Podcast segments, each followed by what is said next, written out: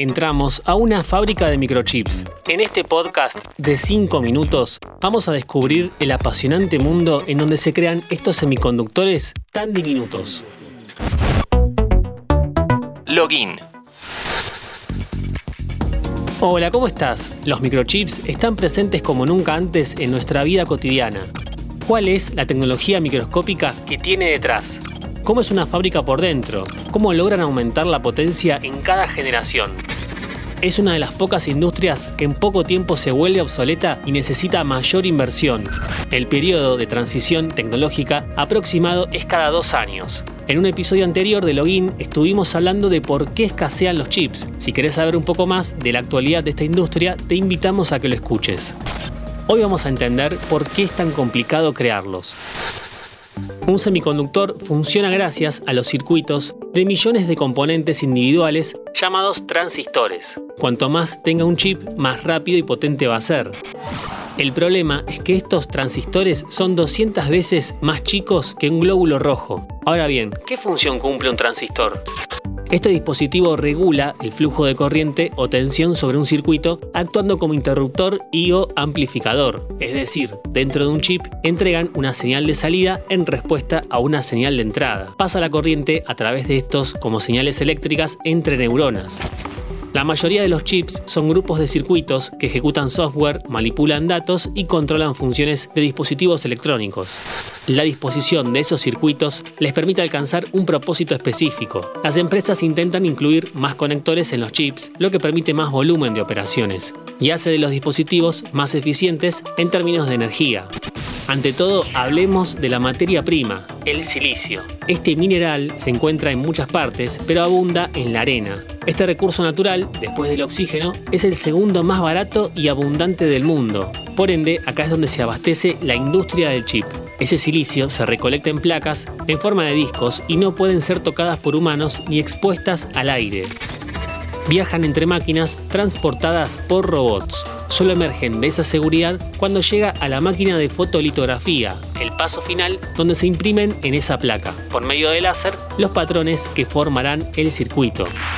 Esta máquina puede imprimir millones de transistores en placas de silicio por hora. Cada placa se cubre con un líquido que reacciona a la luz, el fotoresistente. Este agente químico, muy sensible a la luz, funciona como la película de una cámara en una sala oscura. Por eso, en estos establecimientos, la luz debe ser amarilla, ya que la luz diurna estropearía la placa.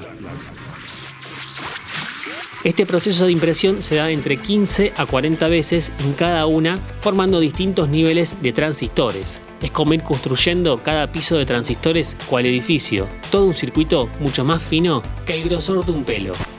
Cada procesador tiene hasta 100 capas de distintos materiales, que se aplican y retiran parcialmente para fijar las conexiones entre los transistores. Algunas de las capas tienen un átomo de espesor, algo que se logra con equipo especializado para controlar variables de presión, temperatura y magnetismo. Hablemos de las condiciones en que se trabaja. En la fábrica no puede volar una pelusa, literalmente. Cualquier polvo o basura microscópica podría generar millones de dólares en pérdidas. Por eso, cada empleado debe darse una ducha de aire en una sala limpia para eliminar partículas invisibles de suciedad, y todo el aire de la fábrica se renueva cada dos minutos. Este proceso de limpieza convierte el aire de una fábrica de chips en 10.000 veces más limpio que el del exterior, a su vez, los empleados llevan guantes y trajes especiales que los aíslan del exterior y no generan polvo. Las plantas de chips funcionan 24 horas 7 días a la semana. Lo hacen por una razón, el costo. Una fábrica de este tipo puede costar por mes alrededor de 15 mil millones de dólares. En la empresa ASML, en la localidad de Belhoven, Holanda, descubrieron que al pasar el láser por una capa de agua, se comporta como la luz del sol al pasar por una lupa aumenta la intensidad del rayo y reduce la dimensión de cada transistor. Esto ayuda a incluir más transistores en cada chip y aumentar su potencia. Sin dudas, la aparición y desarrollo de esta tecnología revolucionó el mundo. Te invito a que nos sigas en Spotify para más noticias e historias de tecnología y videojuegos. Esto es Login. Mi nombre es Lean Jiménez y nos vemos en la próxima partida. ¿Te gustaron esos 5 minutos?